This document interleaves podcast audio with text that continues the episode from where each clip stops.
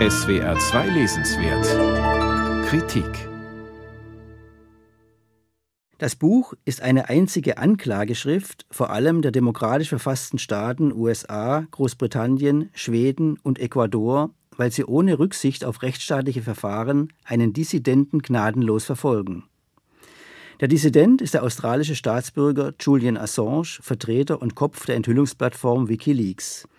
Formal handelt es sich um den Bericht des UNO-Beauftragten für Menschenrechtsfragen Niels Melzer, der sich des Falles angenommen hat und ihn detailliert aufrollt. Die Geschichte der Verfolgung, so der Untertitel, beginnt im Jahr 2010. Wikileaks veröffentlichte ein Video aus dem Irakkrieg, das zeigt, wie US-Soldaten absichtsvoll auf Zivilisten, Verletzte, Kinder und Journalisten zielen und sie töten. Ein Kriegsverbrechen, so auch Niels Melzer. Im Sommer 2010 trat der Wikileaks-Vertreter Assange in Schweden auf. Dabei kam es in der Folge zu Ereignissen, die von den Behörden benutzt wurden, um dem Fall einen Stempel aufzudrücken und Assange zu diskreditieren. Aus, laut Melzer, offenbar einvernehmlichem Sex mit zwei Frauen wurde ein Vergewaltigungsvorwurf konstruiert. Nicht von den betroffenen Frauen, sondern von Polizei und Staatsanwaltschaft, die ein Offizialdelikt reklamierten, wodurch auch den Frauen ihre Geschichte aus der Hand genommen wurde. Von nun an standen nicht mehr die von Wikileaks aufgedeckten Verbrechen im Mittelpunkt der Debatte, sondern der angebliche Sexualstraftäter Assange. Heute, so die akribische Darstellung von Melzer, weiß man, dass die Tatvorwürfe nie für eine Anklage ausreichten, dass durch die Polizei sogar Akten gefälscht wurden und dass die Verfahren schließlich eingestellt wurden. Dennoch blieb das öffentliche Bild vom Straftäter Assange, diesem angeblichen Narzissten, der doch nur Spionage betrieb, haften. Für Melzer eine gezielte Dämonisierung und Entmenschlichung, die den Enthüller isolieren sollte, was weitgehend gelang. Melzer untersucht die Affäre auch deshalb genau, weil sie in Zeiten von MeToo Auswirkungen vor allem in Frauenkreisen hatte und entscheidend dazu beitrug, den politischen Fall zu vernebeln.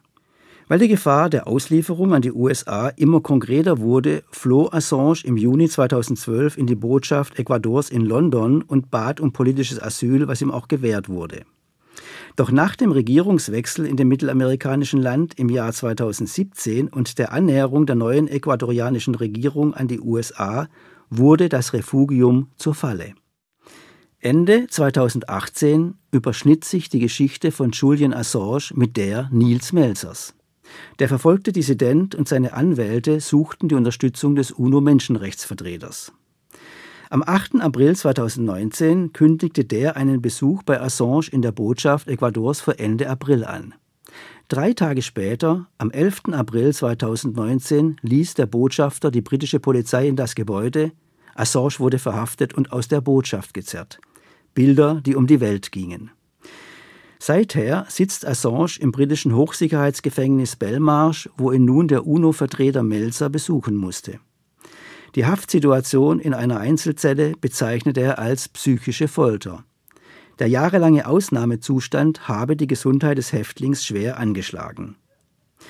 Assanges Auslieferung an die USA hat ein britisches Gericht im Januar 2021 zwar abgelehnt, vor allem aus medizinischen Gründen, der Beschuldigte muss aber in Haft bleiben. Die USA gingen in Berufung.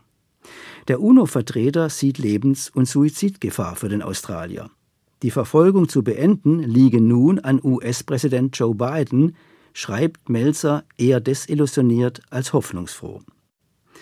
Das Buch kann selber als Dokument für das Versagen des internationalen Menschenrechtsschutzes verstanden werden. Es sei, so der Autor und UNO-Diplomat Melzer, die Fortsetzung der Diplomatie mit anderen Mitteln.